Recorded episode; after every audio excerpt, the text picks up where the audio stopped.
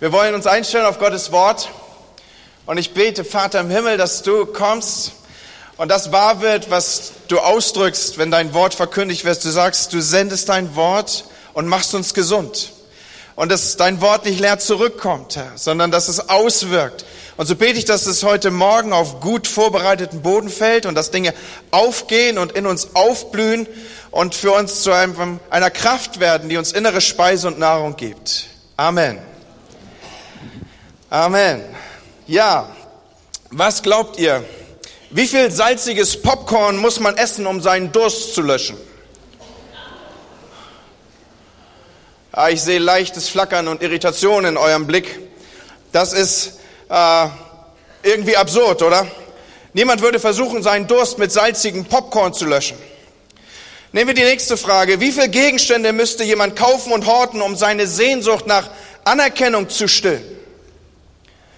Und ihr merkt wieder, das macht nicht wirklich Sinn, diese Frage. Anerkennung und Materielles sind zwei völlig unterschiedliche, verschiedene Dinge und Schubladen. Man kann das eine ohne das andere haben, aber wir alle kennen Leute, die genau das versuchen, über Materielles Anerkennung und vielleicht Befriedigung zu haben oder sich dieses in dieser Weise zu erkaufen.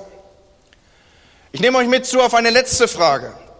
Wie viele Beziehungen braucht ein einzelner Mensch, um die eigentliche Sehnsucht seines Lebens, die Sehnsucht nach einer Beziehung mit und zu Gott zu stillen.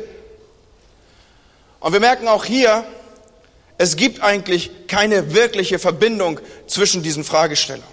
Und doch jagen viele, viele Menschen genau diesem Ansatz und dieser falschen Spur hinterher. Der Hintergrund ist, der Mensch ist geschaffen zu einer Beziehung mit Gott. Wir alle. Und doch hat die Sünde so einen Keil hineingetrieben in dieses Verhältnis zwischen Gott und uns, zwischen Gott und mir. Und dieser Keil, diese Distanz, die spüren wir alle hin und wieder. Wir empfinden diese Distanz, wenn wir alleine sind und wenn wir vielleicht versuchen, in einer Art und Weise mit Gott Umgang zu haben, wie wir sie auf ersten Seiten der Bibel abgebildet sehen. Ich spüre diese Distanz manchmal, wenn ich bete. Da wird mir bewusst, es muss doch noch eine andere Qualität von Gespräch und Dialog geben, als das, was sich hier schattenhaft auf der Erde abbildet. Und manchmal schmerzt diese Distanz buchstäblich. Diese gefühlte Distanz, sie ähnelt einer starken Sehnsucht. Es möge, es könne, es solle doch anders sein. Und Jesus, er beschreibt diese Distanz, diesen Keil, diese Distanz zwischen Gott und Mensch. Er beschreibt diese Sehnsucht, über die ich hier spreche am Morgen, als Durst. Und es ist schon ein bisschen peinlich zuzugeben, aber manchmal unterscheiden sich unsere Bemühungen, unseren geistlichen Durst zu stillen, kaum von dem Versuch, körperlichen Durst mit salzigem Popcorn zu befriedigen. Egal was wir machen, wir werden eigentlich immer nur noch durstiger. Und so versuchen Menschen ihren Durst nach Gott mit allem Möglichen zu stillen. Beziehungen. Mancher versucht es mit Essen und mit gutem Essen und, und mit, manchmal auch mit zu viel Essen. Mit Sex, mit Alkohol, mit Arbeit, mit Leistung, mit Anerkennung, mit Wohlstand. Es gibt neuerdings äh, äh Dinge, die, die, die lassen sich abholen über so Nervenkitzel, so irgendwie ein Thrill muss da drin sein. Und manch einer versucht es sogar mit dem trockensten aller trockensten Popcorn, mit dem salzigsten Popcorn von allem und das ist tote Religion. Mit unterschiedlichsten Ansätzen versucht der Mensch dieses Gap, diese, diese, diese Distanz, diese Sehnsucht zu stillen. Johannes erzählt im Johannesevangelium, in seinem Evangelium von einer durstigen Frau, der Jesus half, den Zusammenhang zwischen ihrem Durst und den vielfältigen Beziehungen, die sie lebte und gelebt hatte, sichtbar zu machen. Uns begegnet diese Frau an der Stelle, als Jesus von Judäa im Süden Israels in das nördliche Galiläa ziehen will. Nun setze ich nicht voraus, dass jeder sich mit den geografischen Begebenheiten dort gut auskennt. Der eine oder andere war ja schon im Heiligen Land, vor dem werden jetzt innere Bilder aufstehen. Ein anderer hat vielleicht am Ende seiner Bibel irgendwie die Karten studiert. Wenn man vom Süden, also von Jerusalem ausgehend in den Norden wollte, nach Galiläa, dann lag dazwischen auf dem Wege Samarien. Und gewöhnlich zog man um Samarien herum, weil kein frommer Jude, der etwas auf sich hielt, wollte Samaria auf seiner Reiseroute haben. Man wollte den unreinen Boden Samariens nicht berühren und so bog man stattdessen scharf nach Osten ab und ging um Samaria herum. Das war die übliche Reiseroute. 722 vor Christus hatte der assyrische König Sargon die nördlichen Gebiete Israels und dazu gehörte auch Samaria erobert. Und er fand ein probates Mittel, diese Gegend hier zu befriedigen. Er entsiedelte nämlich die ansässige Bevölkerung, er vertrieb die jüdische Bevölkerung, er siedelte sie in seinem ganzen Reich an und die frei gewordenen Siedlungsflächen, dort schickte er Leute aus anderen eroberten Gebieten hin. Und die Folge war, dass schon wenige Jahre später, es dauerte keine ganze Generation, da war die jüdische Bevölkerung, die dort in wenigen Zahlen noch vorhanden war, so vermischt mit anderen Völkern und ethnischen Gruppen, dass die jüdische Bevölkerung in Samaria praktisch unterging. Und einige Jahrhunderte später, zur Zeit Jesu, da hatten die Juden und die Samariter begonnen, sich gegenseitig zu hassen. Die Juden sahen auf die Samariter herab, weil sie sich mit anderen Völkern vermischt hatten. Und die Samariter verachteten die Juden, weil sie für sie sowas wie religiöse, elitäre Snobs waren. Natürlich spielte auch irgendwie eine religiöse Differenz eine Rolle. Es war so, dass die Juden eben in Jerusalem anbeteten, dort stand der Tempel und die Samariter, sie beteten an auf dem Berg Garizim. Und so man ging sich aus dem Wege im sprichwörtlichen Sinne.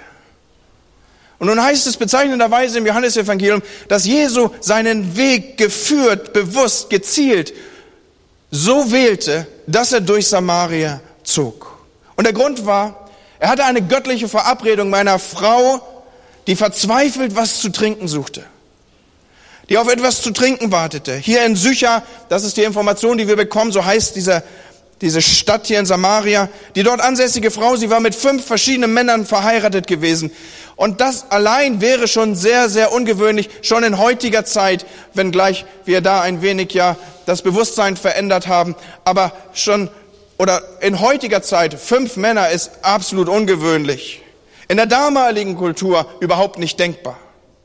Nicht nur, dass sie fünfmal verheiratet gewesen war, sie lebte aktuell auch mit einem Mann zusammen, den sie, beziehungsweise der sie nicht heiratete. Und nun öffnet uns Johannes die Gründe nicht wirklich. Vielleicht, was höchst unwahrscheinlich ist, waren die alle gestorben. Man muss sich nicht dafür schämen, eine Witwe zu sein. Doch wenn man in der Antike ein solches Schicksal hatte, dass die Männer um einen herum starben, wie die Fliegen, die Edu heute Morgen beschrieben hat, dann, dann ging sofort das Gerücht, dass irgendwie diese Frau einen Fluch auf dem Leben hätte, dass, dass ihr Sein verflucht wäre. Viel wahrscheinlicher ist, dass sie ein vielfaches Scheidungsopfer war. Nur Männer konnten sich in damaligen Tagen scheiden lassen. Und vielleicht hatten alle ihre Männer sie wegen einer anderen Frau verlassen. Kannst du dir vorstellen, wie gedemütigt wie unwürdig sich diese Frau gefühlt und vorgekommen sein muss. Manche Menschen werden kaum damit fertig, wenn sie einen Partner verlässt. Wie viel mehr bedeuten fünf? Und ich glaube, vor diesem Hintergrund können wir uns lebhaft vorstellen, wie ausgetrocknet ihre Seele nach, nach Wasser schrie. Und ich wechsle die Szene. Die Sonne brennt heiß auf die erschöpften Wanderer. Als sie an den bekannten Wegzeichen, diesem Jakobsbrunnen vorbeikommen, Jakob, auch Israel genannt, hatte dieses Stück Land gekauft und es seinem Sohn Josef als Erbteil vermacht. Und als die Israeliten aus Ägypten herauszogen, da erfüllten sie Josefs letzten Wunsch. Er sagte, bitte bringt meine Gebeine raus aus diesem Land Ägypten. Und so haben die, die Israeliten damals, als sie auszogen, die Gebeine mitgeführt. Man darf sich da nicht so einen langen Sarg vorstellen in der Gesamtgröße von Josef, sondern das waren so Bone Boxes, also die längste, der längste Knochen gab so das Maß dieser Kiste vor. Und so führte man eben die Gebeine von Josef mit. Und auf diesem Stück Land, über das wir hier heute Morgen reden, dort wurde die Gebeine Josefs beerdigt. Über tausende Jahre hatte man sich hier in diesem Brunnen erfrischt und hatte vergangener Zeiten gedacht, was man so tut. Und Jesus setzt sich an diesen Brunnen, während die Jünger in der Stadt versuchen, irgendwie was zu essen aufzutreiben. Normalerweise ging man in den frühen Morgenstunden Wasser holen. Es ist heiß im Orient. Nicht in den Mittagsstunden. Aber da kam eine Frau, die lieber in der Mittagshitze Wasser holen ging, als dass sie die Gesellschaft der anderen Frauen irgendwie äh, ertragen wollte. Und so geht sie alleine und als sie sich dem Brunnen nähert, da steht ein Jude am Brunnenrand oder wir wissen vielleicht aus unserer Kinderbibel zu erinnern, er sitzt dort. Keine samaritische Frau würde je einen jüdischen Mann ansprechen. Und so kann man sich nur vorstellen, dass die Frau wortlos ihren Krug abstellt. In damaligen Tagen war das so, man führte alles mit zum Wasser holen. Das war nicht irgendwie eine Pumpe, wo man elektrisch auf den Knopf drückte und dann kam Wasser, fließend Wasser in Trinkqualität irgendwie aus dem Wasserhahn, sondern man nahm diesen Krug und man griff in den Krug und holte ein Seil raus, das am Krug befestigt war. Und so dürfen wir uns diese ganze Szene wortlos vorstellen. Jesus sitzt da und diese Frau kommt auf diesen Brunnen zu. Und auf einmal in diese Stille rein die Worte, bitte gib mir zu trinken. War das ein Witz?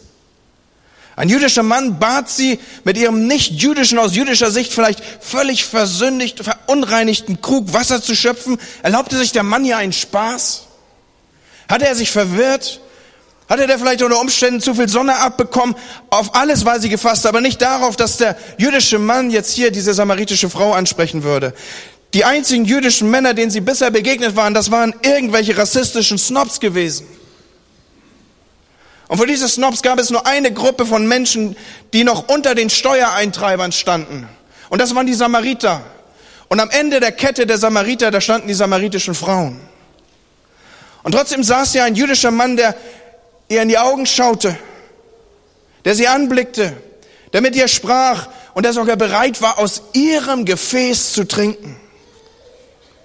Entweder war der Mann schwer am Verdursten oder irgendwas anderes war hier mit dem Spiel. Und vor dem Hintergrund, ich blätter jetzt in Johannes 4 mit euch hinein, ihr dürft es gerne mitlesen, da wo ihr eine Bibel dabei habt, da fiel ihr nur eine mögliche Antwort ein. Du bist ein Jude und ich bin eine Samariterin. Allein dieser Satz sagt schon genug aus. Wie kann es sein, dass du mich ansprichst? Wie kann es sein, dass du Beziehung und Ansprache mit mir suchst? Warum bittest du mich, dir zu trinken zu geben? Und Jesus antwortete, ich lese aus Johannes 4 ab Vers 9, wenn du wüsstest, welche Gabe Gottes für dich bereithält und wer der ist, der zu dir sagt, gib mir zu trinken, du wärst diejenige, die ihn bitten würde und er würde dir lebendiges Wasser geben. Jesus benutzt hier einen ungewöhnlichen Begriff, lebendiges Wasser. Und er benutzt diesen Begriff im übertragenen Sinn. Normalerweise bezeichnet man damit fließendes Brunnenwasser im Gegensatz zu stehendem Wasser einer Zisterne. Und wenn man jetzt sich ein bisschen auskennt oder Studien betreibt, dann weiß man, dieser Jakobsbrunnen, er konnte je nach Jahreszeit entweder eine Zisterne zur Wasserspeicherung sein, also ein stehendes Gewässer, oder auch ein von einer Quelle gespeister Brunnen. Es war Abhängigkeit von Trocken, war in Abhängigkeit zu der Trockenzeit in damaligen Tagen. Und die Frau hält jetzt inne und blickt Jesus forschend an und meint, irgendwie das, was der Mann hier sagt, das muss über die offensichtliche Bedeutung hinausgehen. Und so entgegnete sie ihm Folgendes. Ich lese Vers 11. Aber Herr, du hast weder ein Seil noch ein Eimer und dieser Brunnen ist sehr tief. Woher willst du lebendiges Wasser nehmen? Anders ausgedrückt, entweder deine Worte haben eine tiefere Bedeutung oder du weißt nicht, was du sagst hier. Und so fährt sie fort, bist du größer als unser Vater Jakob, der uns diesen Brunnen hinterlassen hat?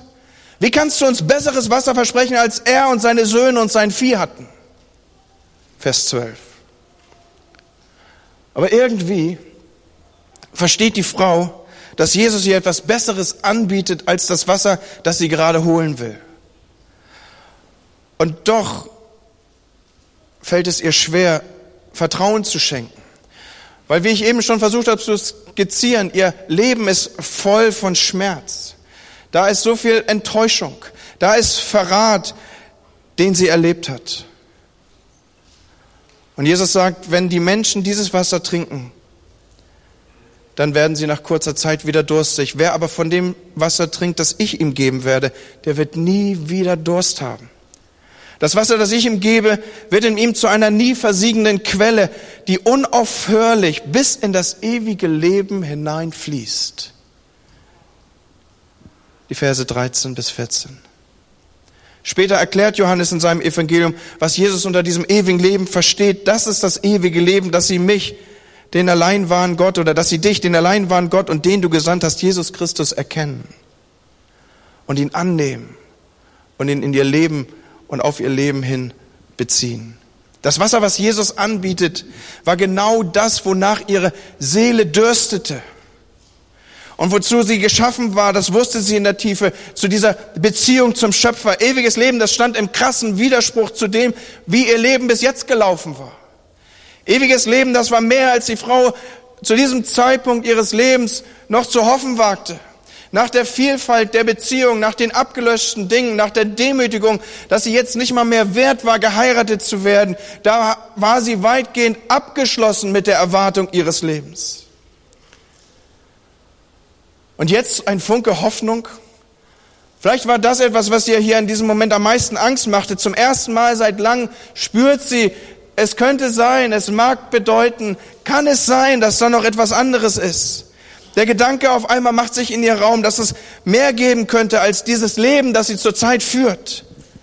Und sie ist so stark daran erinnert, wie durstig sie über die vielen Jahre geworden ist. Und es ist ein Durst, der durch das normale Trinken von normalem Trinkwasser eben nicht befriedigt werden kann. Da ist etwas anderes in ihr, was sie schreien, was sie mit Sehnsucht ausstattet.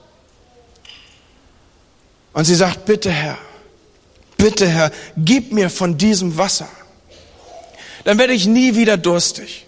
Und ich brauche nicht mehr herkommen, um Wasser zu schöpfen. Und das ist so eine Szene, wo, wo man, vielleicht geht es auch nur mir als Pastor so, denkt, ja, jetzt ist sie an dem Punkt, jetzt, jetzt, jetzt binde den Sack zu, jetzt mach alles richtig. Und jetzt geschieht was Schockierendes. Vielleicht ist die bessere Beschreibung sogar, jetzt passiert was, was Grausames. Gerade als die Frau sich öffnet und da so Hoffnung in ihr aufkeimt, gerade als sie sich verletzlich zeigt, wie vielleicht schon Monate, Jahre nicht mehr. Da sagt Jesus doch tatsächlich, geh und ruf deinen Mann und komm mit ihm hierher. Hallo, Jesus, das war jetzt nicht so die hohe seelsorgerliche Schule. Ja, spul noch mal zurück, mach noch mal neu, probier noch mal anders. Ihren Mann. Also Jesus langt so geradewegs in die Wunde. Sie hat doch gerade darum gebeten, um dieses ewige Leben.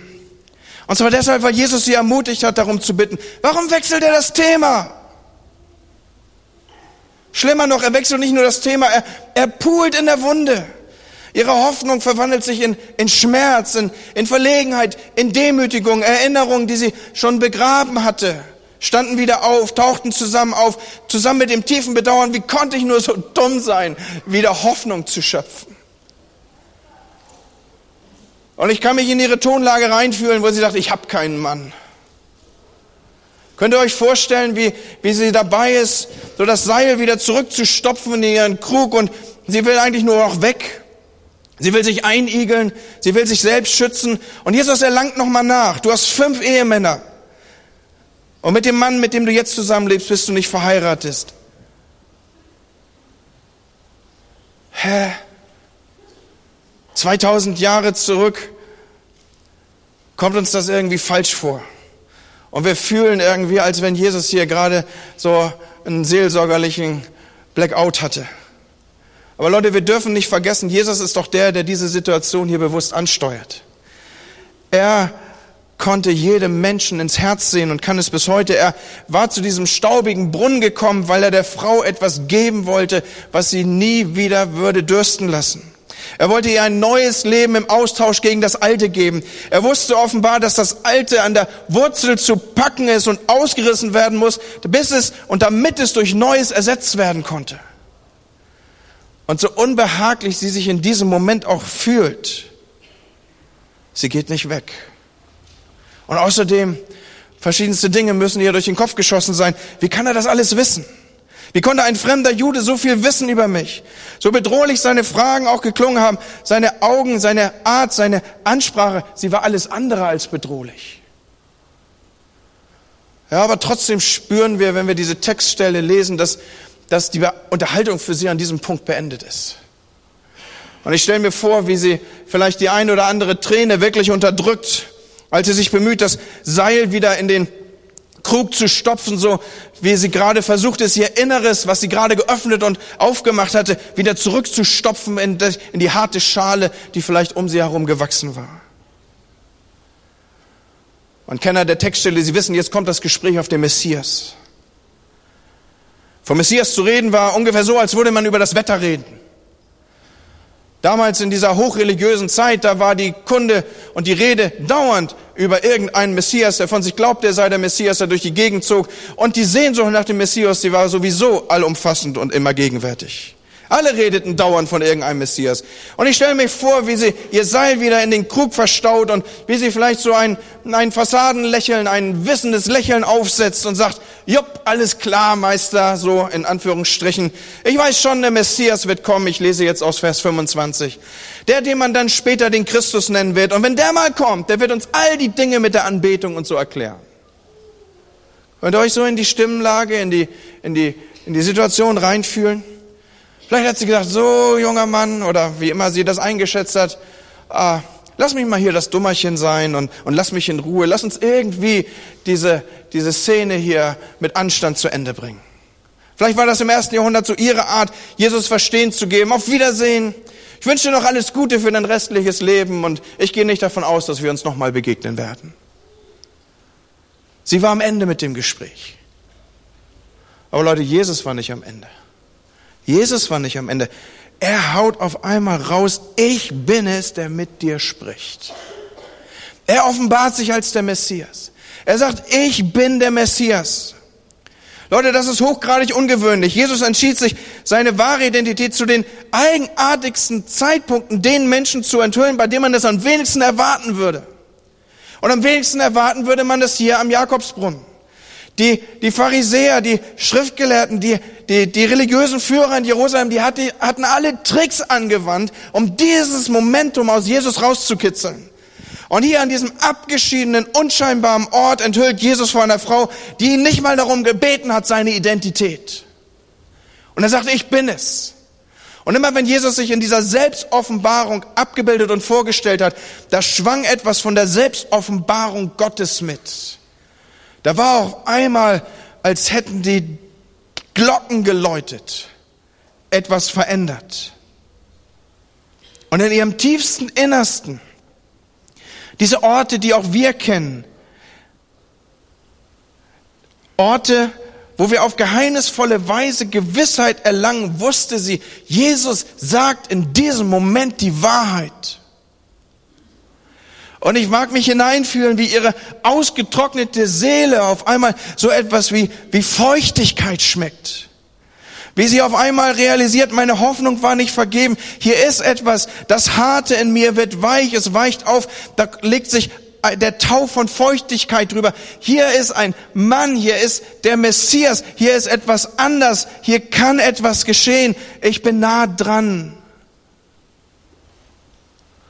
Und Freunde, das Leben kann durstig machen.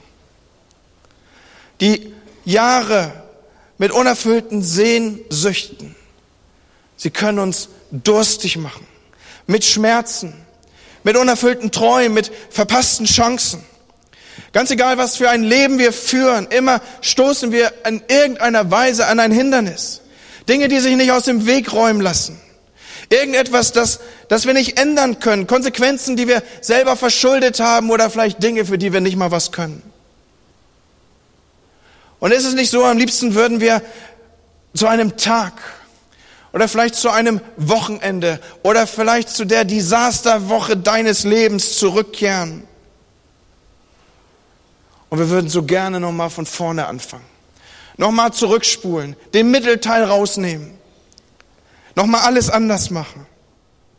Aber Leute, die Zeit bewegt sich nur in eine Richtung. Wir können nur zurückblicken, aber wir können nicht zurückgehen. Dinge sind Geschichte. So leid sie uns tun, sie sind geschehen. Es, es ist nichts mehr dran zu machen. Es, wir, wir wünschen uns, es möge anders, es wäre anders, wir hätten anders gesprochen, wir hätten anders kommuniziert.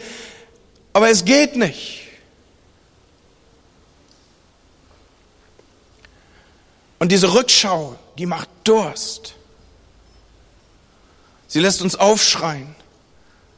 Sie fühlt sich an wie, wie salziges Popcorn, das, das irgendetwas in uns auslöst, dass es anders sein möge. Und die Frau am Brunnen, sie erkennt, irgendetwas ist an diesem Mann. Irgendwie weiß ich, dass das Wasser dieses Mannes meinen Durst stillen will.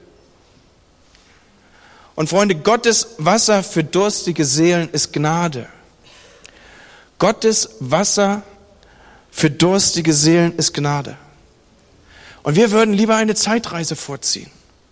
Wir wünschen uns die zweite Chance. Wir möchten zurückspulen. Wir wollen noch mal von vorne anfangen. Aber das geht nicht. Und Freunde, das geht nicht. Aber was stattdessen da ist, ist Gnade. Gnade, die uns trotz unserer Vergangenheit eine bessere Zukunft schenkt. Gnade, die die Lücken füllt. Gnade, die durch unsere Sünde oder die Sünden anderer Menschen entstanden sind, die, die sich so darüber legt, wie ein, wie, wie ein Fluidum, wie eine Salbe.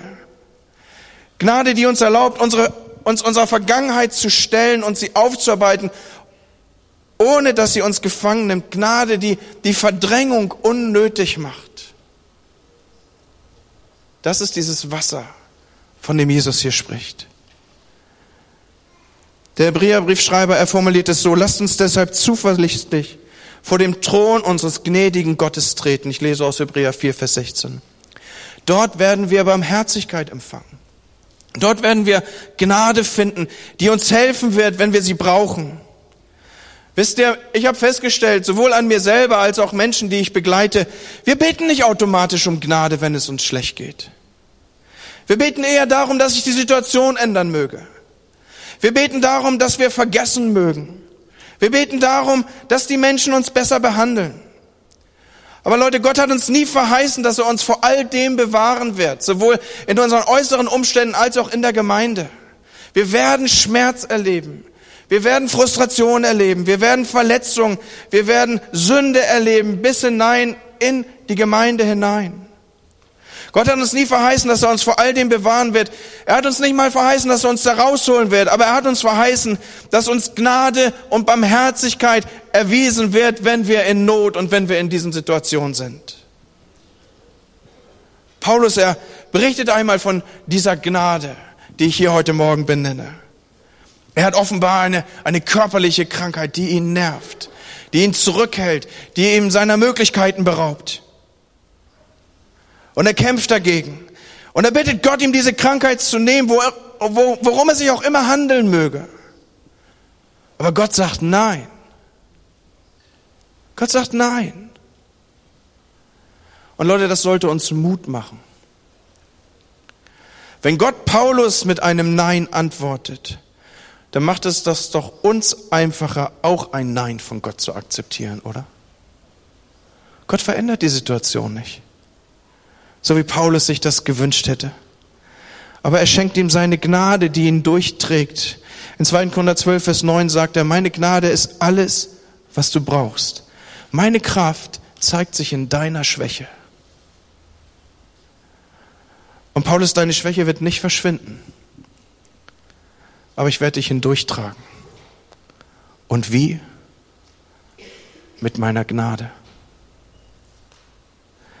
Meine Gnade ist alles, was du brauchst. Wenn wir Jesus hier im Griechischen in der Zeitform untersuchen, in der Verbform, dann wird deutlich, das, was hier ausgedrückt ist, ist, die Gnade ist immer da. Jeder Tag, jeden Tag, für immer. Wie deine Tage, so deine Kraft. Jeden Morgen, wenn du aufwachst, ist diese Gnade schon da. Genau wie das Wasser, das Jesus der Frau am Brunnen anbietet. Es wird immer da sein.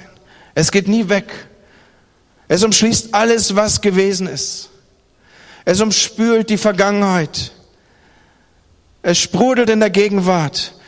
Und es wird, dieses Wasser wird in die Zukunft fließen.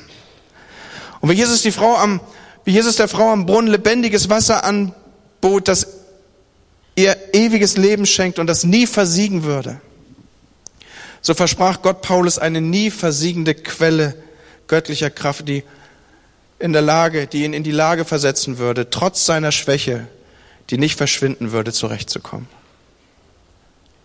Freunde, Gottes Gnade ist nicht ein punktuelles Handeln an uns zu dem Zeitpunkt unserer Bekehrung. Irgendwie beschränkt auf diese Zeit. Die Gnade Gottes ist das Leben aus Gott, aus seiner Fülle, so sagt Johannes, der dieses Kapitel beziehungsweise diese Verse hier, diese Geschichte für uns überliefert. Aus seiner Fülle haben wir genommen Gnade um Gnade. Und es ist die Gnade Gottes, die uns durch Situationen durchträgt, die sich nicht verändern lassen und die wir nicht verändern können. Diese Gnade ist ein Brunnen lebendigen Wassers. Und vielleicht fragst du dich, wie komme ich ran an dieses Zeug? Wie komme ich ran an dieses Wasser? Wie komme ich ran an diese Gnade? Johannes gibt uns in seiner Geschichte einen Hinweis. Gnade wird uns in dem Moment zuteil, wo wir Jesus Christus als den Sohn Gottes erkennen. Als Jesus der Frau aus Sücher sagt, er sei der lang erwartete Messias, dann musste sie innerhalb weniger Momente eine Entscheidung treffen. Zu glauben oder eben nicht zu glauben. Und sie glaubte. Sie glaubte, dass dieser Mann der Messias ist und das setzte die Räder der Gnade für ihr Leben in Gang. Und das wird bei dir nicht anders sein. Das ist bei mir und bei dir nicht anders. Gnade beginnt mit Glauben. Und die Entscheidung zu glauben, dass Jesus wirklich der ist, der er zu sein behauptet. Und das setzt die Räder der Gnade in Gang. Und diese Gnade wird wie ein Wasser deine Vergangenheit zu umspülen in der Lage sein. Und sie wird sprudeln in der Gegenwart und sie wird fließen in die Zukunft. Und was immer so schmerzvoll war, was immer deine Vergangenheit war, was immer dein, diesen Durst im Rückblick, den du hast, auslöst, da wo du denkst, Mann, Herr, möge es doch anders sein.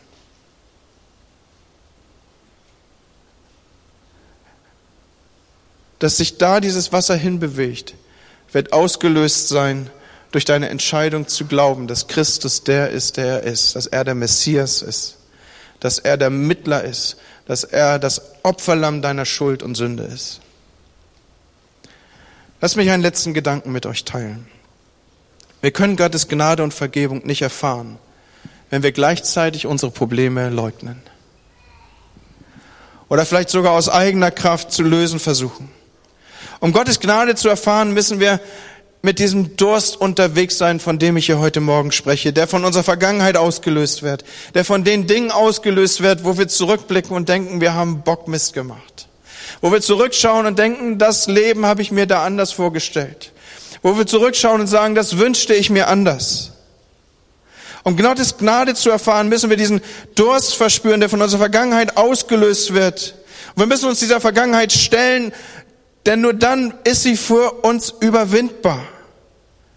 Und da müssen wir unsere Schwäche bekennen und zugeben, dass wir in der gegenwärtigen Situation nichts nötiger brauchen als die Gnade Gottes, die uns durchträgt. Und jetzt komme ich zu einem letzten Geheimnis mit euch, von dem ich möchte, dass wir gemeinsam als Kirche es tief verinnerlichen. Nur wenn wir schwach sind, wird seine Stärke in uns wirksam sein können. Nur wenn wir schwach sind, wird seine Stärke in uns wirksam sein können. Leute, unsere Kultur lehrt uns, dass wir Schwächen verbergen und dass wir sie kompensieren und dass wir sie wegreden. Aber Jesus macht uns Mut, unsere, unsere Schwächen zuzugeben und uns dann mit allem, was wir haben, an ihn zu klammern, damit seine Gnade uns trotz dieser Schwachheit erfüllt. Wenn wir zugeben, dass wir schwach sind, dann laden wir unseren Erretter ein, in uns stark zu sein, Leute. Und wer einräumt, dass er Durst hat, der lädt Gott ein, seinen Durst zu stillen.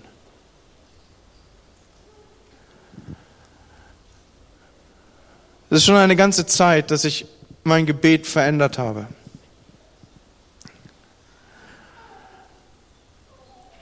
Heute bete ich nicht mehr so viel, Herr, hilf mir. Komm mit deinem Segen zu dem. Mach jenes oder dieses. Sondern da hat sich was verändert bei mir. Ich bete viel mehr heute, Herr, ich kann das nicht. Aber du kannst das. Möge deine Kraft in meiner Schwachheit mächtig werden. Leute, so zu beten ist was völlig anderes, als Gott zu versprechen, dass man, dass man ein besserer Mensch werden würde. Und dass man sich noch mehr anstrengen will, was zu tun oder noch mehr. Hat mir mein Leben nicht bewiesen, dass ich es nicht hinkriege? Noch besser will ich jenes oder dieses machen. Und beim nächsten, beim nächsten Mal merke ich wieder, ich scheitere meinem eigenen Anspruch. Ich krieg's nicht hin. Und stattdessen bete ich, Herr, ich kann das nicht. Werd in meiner Schwachheit mächtig. Und Leute, nur wenn wir schwach sind, hat Gott die Chance, in uns stark zu werden.